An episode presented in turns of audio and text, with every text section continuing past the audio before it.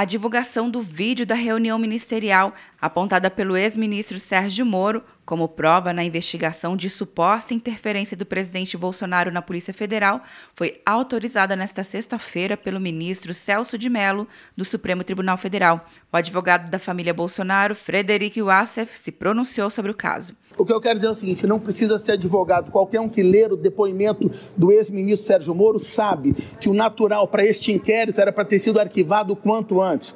Deixar o inquérito correr para atingir a imagem e reputação do presidente da República. Nenhuma prova foi trazida aos autos. Não existem provas, não existem indícios, não existe absolutamente nada. Hoje o que é que se faz? Um carnaval em cima de uma fita, de um vídeo, de uma reunião.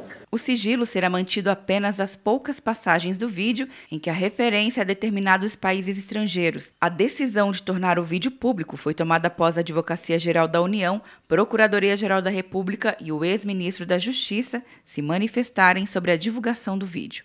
Quer um ano sem mensalidade para passar direto em pedágios e estacionamentos? Peça a Veloy agora e dê tchau pras filas. Você ativa a tag, adiciona veículos, controla tudo pelo aplicativo e não paga mensalidade por um ano. É por tempo limitado. Não perca. Veloy. Piscou, passou. De Brasília, Luciana Castro.